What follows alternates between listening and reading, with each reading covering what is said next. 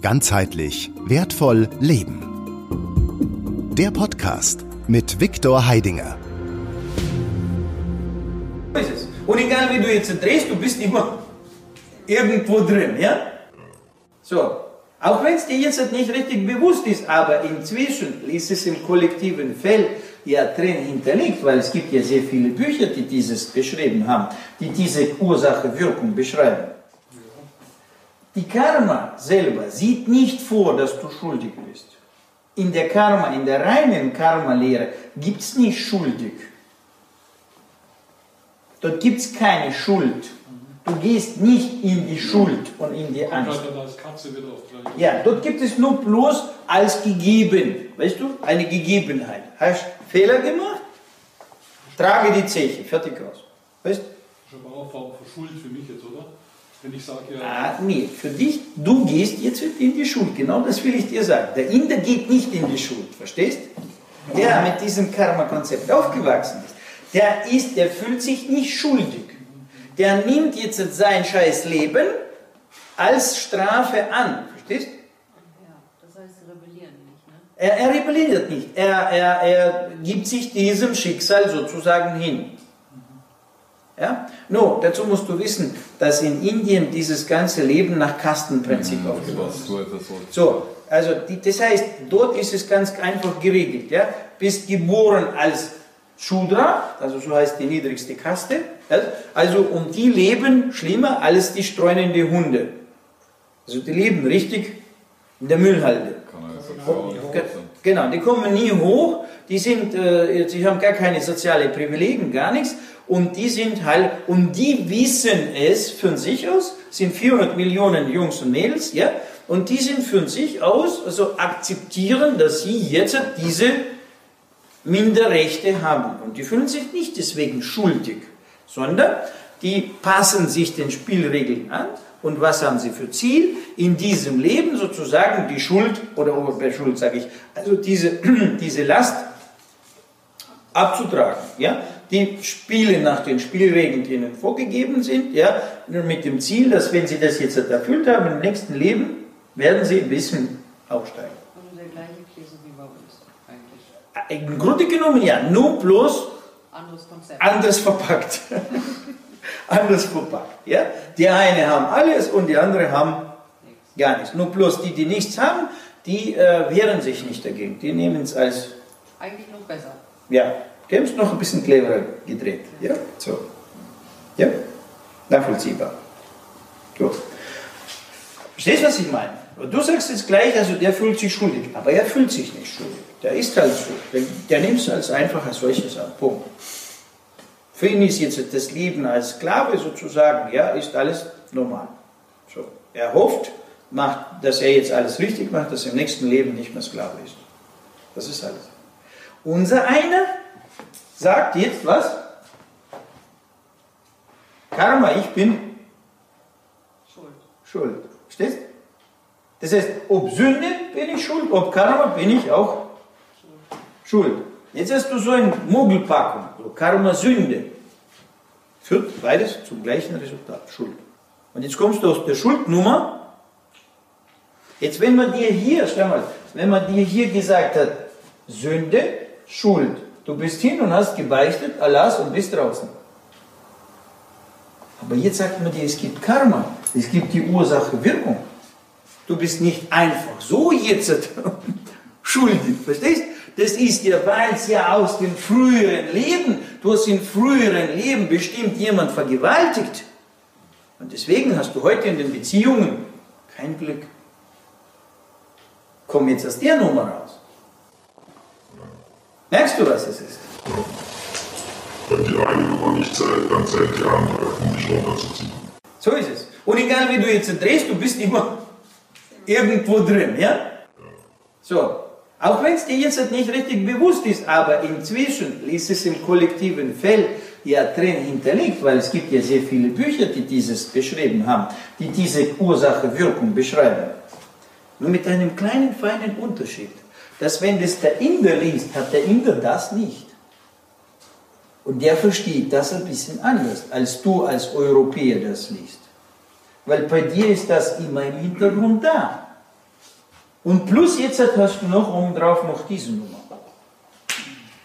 Viel Spaß dabei. Ja? Genau, doppelt abgesichert. Deswegen, wo die Jungs das dann sozusagen, zuerst wussten sie es nicht, aber wo sie es dann laufen lassen und das kapiert haben, was sie eigentlich haben, so, uh, geile Nummer. Grenze auf, Bücher drücken, bitte rein. Lassen wir noch die Jungs hier reisen und ihre Predigt auch mithalten, ist ja alles gut, weil dadurch also, funktioniert ja unsere Schuld- und Angstnummer ja noch besser als zuvor. So. Und wie gesagt, also das ist jetzt so, wie kriegen wir jetzt hier die Kuh vom Eis? Das ist jetzt das, womit haben wir es draußen zu tun. Als erstes müssen wir verstehen, dass es nur Ursache-Wirkung ist und da drin ist keine Schuld. Keine Schuld. Die Schuld als solches, habe ich mal schon gesagt, Angst ist ein Mechanismus, der in uns eingenäht ist. Die Schuld ist ein Konstrukt, das künstlich integriert wird. Ja, und ordentlich, und damit diese Schuldnummer funktioniert, muss man sie ordentlich aufrechterhalten. Die muss man ordentlich verkaufen, permanent, überall. Ja? So, die Deutschen sind immer noch schuld für den Zweiten Weltkrieg, oder? So. Also, wenn wir es richtig verstehen, wenn wir es richtig jetzt die Mechanik anschauen, was haben wir? Wir haben in der Mechanik Folgendes. Also, also das müssen wir verstehen. Ursache, Wirkung. Das ist immer dieselbe Nummer. Das heißt, also jetzt, heute, entscheidest du, und machst du irgendwelche Ideen, Planung für morgen. Das heißt, was tust du heute damit? Eine Ursache setzen. Eine Ursache setzen. Ja? Und morgen geht deine Idee irgendwie in die Verwirklichung und du hast daraus die, die Wirkung. Es ist nachvollziehbar, was Ursache-Wirkung ist. Ja? So, nur grundsätzlich, grundsätzlich, wenn du heute eine Ursache produzierst, von was gehst du aus? Willst du morgen jemanden und sich selber schaden? Nein, also vom Positiven. Eigentlich grundsätzlich, ja, wenn du jetzt die Vergangenheit nimmst und in die Vergangenheit zurückgehst, dann hast du ja grundsätzlich ja immer gute Absichten, oder? Grundsätzlich, oder? Nur es gibt ganz selten Menschen, die Schweine sind, die wirklich jetzt einen betrügen, die werden wirklich einen Schaden zufügen und so weiter. Aber die nehmen wir jetzt raus. Aber die wissen ja auch, dass sie jetzt also Mist bauen. Aber sagen wir, ja, der größte Teil der Bevölkerung, der jetzt also, sagen wir, gesunder Mensch ist das und so weiter, der hat ja immer eine gute Absicht, währenddessen, wo er die Ursache setzt. Nur bloß die Wirkung dann, das Ergebnis, ist meistens nicht so wie es man erwartet hat. Basiert auf was? Falsche Planung. Eigentlich, was fehlt hier? Weil die Ursache doch, also die Wirkung doch nicht so aussieht. Wird das vom Karma-Egregor negativ beeinflusst? Die, die Zielplanung. Ja, die Zielplanung ist da. Das machst du ja, weil du Zielplanung hast. Was fehlt dir hier, damit die Wirkung optimal ausläuft? Nur eigentlich Sicherheit? das Wissen. Mit I, oder? Ah, nein. Wieso schreibe ich meistens so gut? Also, das Wissen fehlt dir, oder? Das Wissen, an Mangel des Wissens, ja, heute haben wir darüber gesprochen, warum passiert es da draußen, warum machen die Menschen das? Blödheit. Blödheit ist was? Unwissenheit. Unwissenheit, Mangel an Wissen.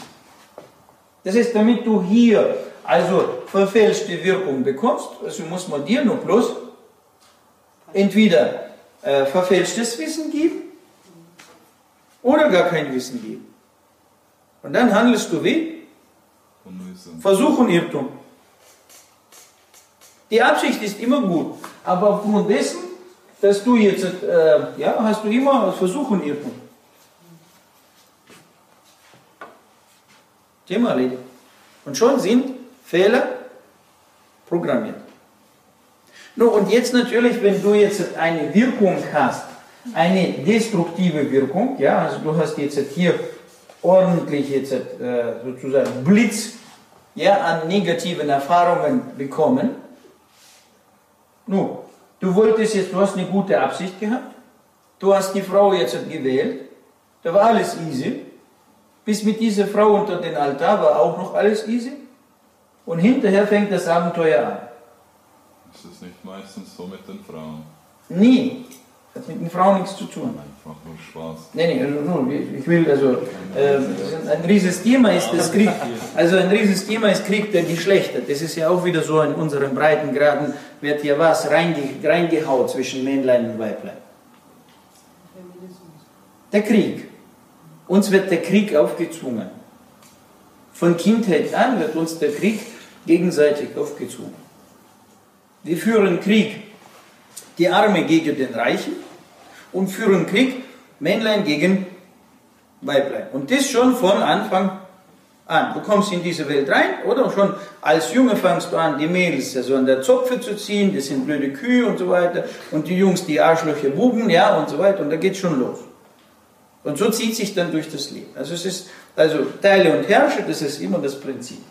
So. Aber das ist jetzt, äh, ja, so äh, ein bisschen so, das gehört auch dazu, aber wie gesagt, das ist nicht die Grundlage. Nun, gute Absicht. Du hast jetzt aus diesen guten Absicht, hast du jetzt diesen Weg gewählt. Und bist dann in den Bund der Ehe eingegangen.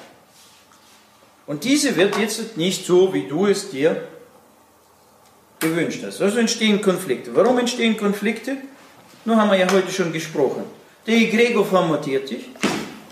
Ja, aber die Ehe ist ja eigentlich auch ein Konstrukt von, Richtig. von der Religion. Richtig. Und dort in diesem Konstrukt ist ja noch sogar äh, super, super gut eingepackt. Das heißt, ähm, du gehst in den Egregor der Ehe rein. Das ist ein Egregor. Und äh, was hast du in der Ehe? Verpflichtung, Ein Ehevertrag. Verträge. Richt- Richtig, du hast ein, eigentlich eine Vertragsbeziehung. Das heißt, vorher war die Liebe, also vorher Männlein, Weiblein, er und sie haben sich getroffen, war die Liebe. Und dann plötzlich ist es ein, Businessmodell. Ja. ein Handelsabkommen, in dem, in dem jetzt drin diese, was, in dem jetzt drin festgehalten wird, wer, wem, wer welche Rechten und Pflichten hat. So, das heißt, äh, wo ist jetzt die Liebe? Die hat dort gar kein. So, das ist ja bloß die Frage der Zeit, bis das jetzt irgendwann knallt. Und so weiter und so weiter. So, und in dem Moment, wo es knallt, was passiert jetzt mit den beiden? Was haben sie für Erfahrungen? Negative. Das heißt, sie haben jetzt negative Erfahrungen gesammelt. Und diese negative Erfahrungen gehen wohin? Auf den Kristall der Seele. Und auf dem Kristall der Seele ist jetzt ein Muster drin. Ja? Welches? Destruktives. Was will unser Unterbewusstsein? Und schützen. Was will unser Unterbewusstsein? Immer Komfort. Ja? Komfort aufrecht behalten und Energieverlust vermeiden. So.